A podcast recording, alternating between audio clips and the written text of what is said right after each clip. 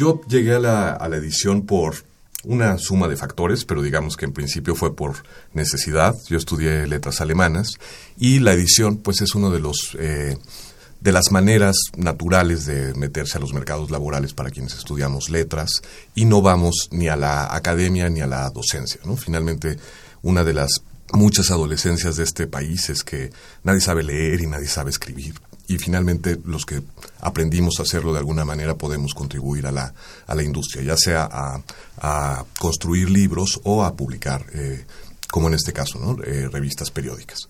Y entonces eh, eso se conjuntó con que tengo un espíritu de monje, ¿no? Me gusta hacer una misma tarea, puedo estar toda una noche eh, bordando algo o jugando Pac-Man o haciendo origami y eso pues resulta ser bastante o tocando el violonchelo, Y eso resulta ser útil para este para la edición porque desde luego es un trabajo tiene tiene varias vertientes, hay una pública, hay una en coordinación con equipos, pero el oficio este, del, del, editor siempre pasa por un, eh, por un tiempo de encierro. Hay que saber eh, concentrarse, hay que, hay que leer con mucho cuidado, hay que lo, el, tanto los contenidos que se están seleccionando como el producto donde uno los va a, a volcar hay una responsabilidad muy grande, ¿no? Siempre los editores vivimos con, pues con dos diablos y dioses a la vez, que son, por una parte, la imprenta y por otro lado, este, el tiempo. Finalmente, todo el, todo el tema con la edición, sea de libros o de revistas, es una lucha contra el tiempo, es, es vivir dentro de un calendario tratando de cumplir con cronogramas y demás. Entonces, hay que hacer las cosas no solamente bien y con toda esta minuciosidad, sino rápido. Siempre está uno detrás de los deadlines. En el papel. En la pantalla. En las ondas. Y en la web. La revista de la universidad abre el diálogo.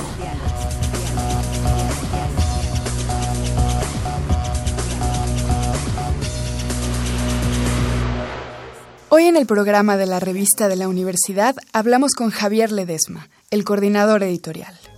Sus superpoderes de la paciencia y la obsesión lo han llevado por el camino de la edición hasta formar parte del equipo que desde el verano pasado dirige Guadalupe Nettel para inaugurar una nueva etapa de la revista de la Universidad de México. Pero antes de explorar la revista, le preguntamos a Javier cómo es la vida de un editor, cuál es su verdadera misión, en qué consiste su chamba, cómo se aprende a ser editor y cuál es la diferencia entre editar libros y revistas. Hay dos niveles de la edición. El término, a fuerza de querer decir tanto, acaba por no decir nada. Editor, ¿qué significa? ¿no? En, inglés, por ejemplo, son mucho más precisos. Existe la figura del, del copy editor, que es el que este, tiene que ver con los contenidos, o el table editor, o el, eh, está como más dividido. Nosotros le llamamos editor lo mismo a quien emite una publicación que a quien está sentado buscando las erratas. ¿no? Pero bueno, en principio todos son eh, tareas complementarias y uno acaba haciendo todo. Pero la vía de entrada para los jóvenes probablemente es la edición de mesa. ¿no? Este, el caminito es más o menos natural, siempre se necesita eh, ojos frescos y atentos para cualquier publicación, para hacer corrección ortotipográfica. Y pues como yo empecé fue así, yo empecé en Miguel Ángel Porrúa, pero sobre todo me, formé en el Fondo de Cultura Económica. ¿no? Ahí fue donde me dieron la posibilidad de revisar pruebas de a ver qué le encuentras. Y me encontré con, este, con los maestros adecuados. Todo el fondo tiene una tradición muy, bueno, de, no centenaria, pero de, de, muchas décadas. Me tocaron todavía algunos de la vieja guardia como Gerardo Cabello, como Ali Chumacero que este, pues me soltaban pruebas eh, casi como un reto. A ver, encuentra una errata, ¿no? Eh, y poco a poco uno se va familiarizando con, los, con las normas editoriales, con, con el estilo para presentar la, lo que sea, la información, la, las bibliografías, y le van dando a uno eh, como que vas en reversa. Uno empieza por la etapa final antes de la imprenta y conforme avanzas eh, puedes empezar a intervenir en los, en los originales, ¿no? en hacer corrección de estilo, que son los dos niveles de los que, de los que quería hablar. Eh, para producir una, eh, para editar una publicación hay un plano lingüístico donde tienes que dominar la, la, gramática, porque finalmente de lo que se trata es de ayudar a los autores a decir lo que quieren decir claramente porque a veces, y eso es lo que normalmente pasa, son, eh, son dueños de su materia, por ejemplo, un físico nuclear, pero no tienen ni idea de cómo expresarlo de una manera simple y, transparente, que siempre se puede. ¿no? Entonces, esa es una labor en el nivel eh, gramatical o en el nivel de los contenidos, ayudar a darles una forma correcta. Y la otra es la dimensión tipográfica también existe una serie de, convenciones, de normas que, este, que varían de editorial a editorial, pero bueno, hay algunas constantes, y hay que asegurar que las ediciones sean consistentes, sean uniformes, para volverlas, lo mismo que pasa con lo, con lo gramatical, para tratar de volverlas transparentes. Finalmente, toda la, toda la tarea del, del editor se reduce a si, el, si, los libros pues son el vehículo de transmisión del conocimiento por, eh, por excelencia, la labor del editor es hacer esa transmisión del conocimiento de manera prístina, diáfana, que no, que no se note que hay una falta de uniformidad, porque aquí había una mayúscula y aquí ya no apareció, porque la bibliografía tiene este orden y acá este otro. En fin, la tarea del editor, y esa es un poquito la, eh, nuestra tragedia. Cuando un libro está bien hecho, no se ve la mano del, del editor. El editor aparece solamente cuando falla, ¿no? cuando te encuentras la ratota, cuando te encuentras el, el problema, cuando aparece Titibilius, que es el, este demonio medieval que se supone que se metía a, las, a los scriptoria y revolvía las, las letras o hacía este, diabluras. Sigue existiendo, sigue pasándonos en la revista donde, y en cualquier editorial, en cualquier libro, a pesar de haber pasado por 20 ojos súper atentos, súper entrenados, de pronto cuando llega la publicación de la imprenta, lo abres y en esa página... Oh. Javier se formó editando libros, sobre todo en el Fondo de Cultura Económica. Ahí editó también la Gaceta del Fondo y el Trimestre Económico. Javier describe su trabajo ahora, en la revista de la universidad, la revista cultural más longeva de México, como el armado de un rompecabezas, un mosaico sensible a la actualidad, que escucha, que cuestiona a México y sobre todo que es capaz de mantenerse joven.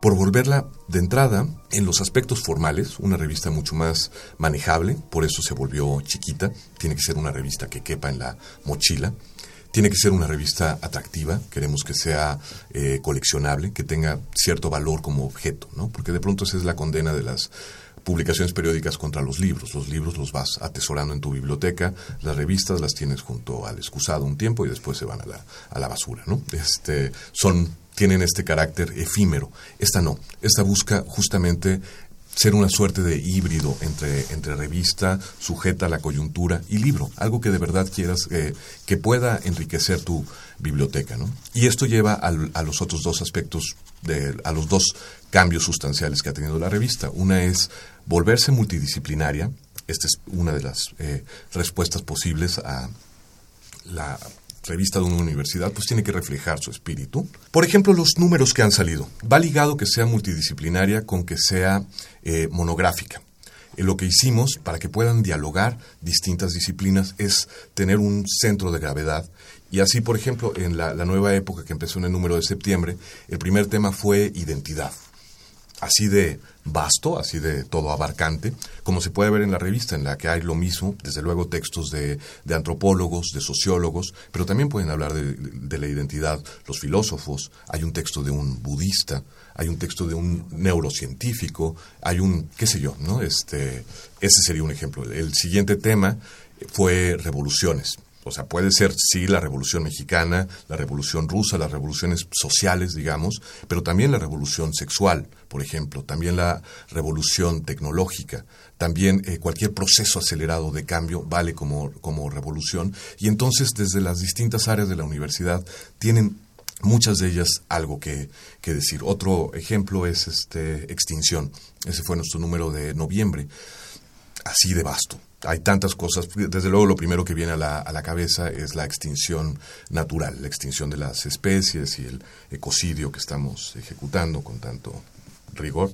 Pero también se extinguen las lenguas también se extinguen las costumbres, también se extinguen, por ejemplo, hay uno sobre la extinción de prácticas sexuales, este, hay otro sobre extinción de lenguas indígenas que hace el doctor eh, León Portilla, hay otro sobre extinción de, formas de comunicación como las cartas, en fin, eh, te, pongo eso como ejemplo. El siguiente ya nada más nombro los, eh, los temas. El, el, el, que salió recientemente, el de diciembre-enero, es sobre propiedad.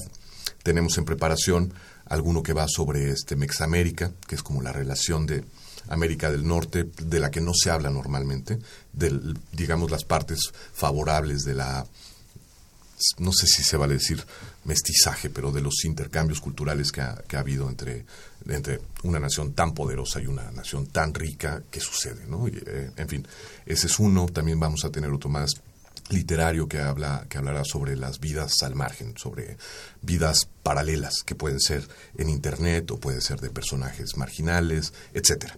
Esa ha sido la, fórmula que diseñó Guadalupe, eh, tener un centro sobre el que puedan conversar las distintas disciplinas y esto tiene un fin eh, muy eh, específico, es hacer que los contenidos eh, fluyan entre las facultades, entre las disciplinas. Por ejemplo, si un neurocientífico sabe que ahí hay un artículo de su maestro que habla sobre la propiocepción, pues al lado se va a encontrar este un texto sobre identidad de los mijes al que probablemente no habría accedido de otra manera. Y también quien está leyendo, quien hace estudios este, antropológicos, se va a topar con el artículo de neurociencia o con... Es eso, ¿no? Tratar de, tender puentes entre las, entre las disciplinas tomando como pretexto estos grandes ejes.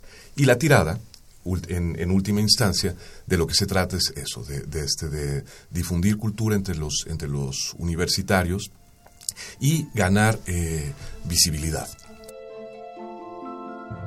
Si estuviéramos empezando el año 2028, en 10 años, ¿cómo le gustaría a Javier recordar la revista? La revista a futuro, en, la lógica de lo que he venido diciendo, de la necesidad de renovación, va a tener que sufrir una nueva renovación. Yo lo he hablado con la, con la directora, yo creo que está perfectamente consciente también Jorge Volpi, de que esta época no puede ser demasiado larga. No, me atrevo a, aventurar un número, pero la, la, época pasada duró 13 años, yo creo que fue demasiado. Yo creo que no debería de, de pasar de, de 10 para intentar un nuevo formato para tratar de completar el mosaico.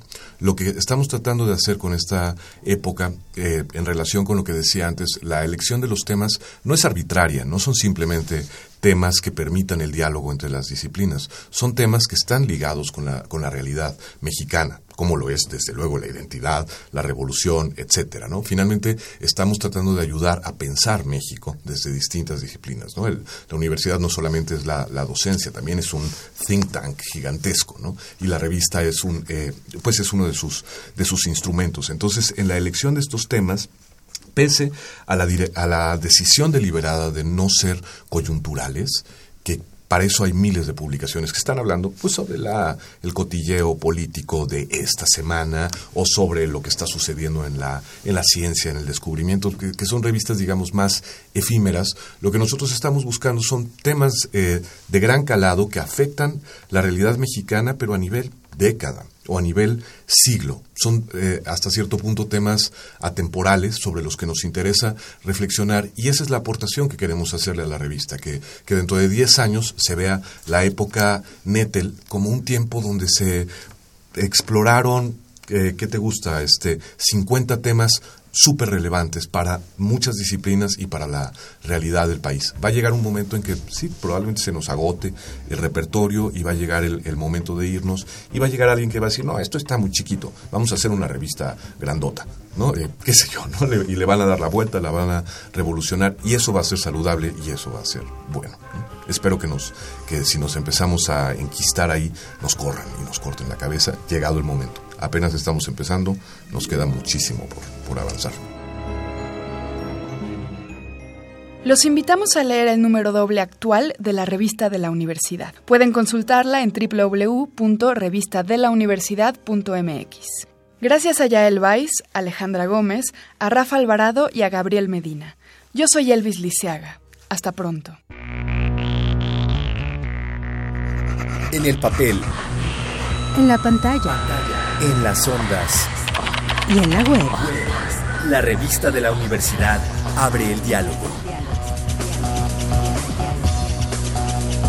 Radio UNAM. Experiencia sonora.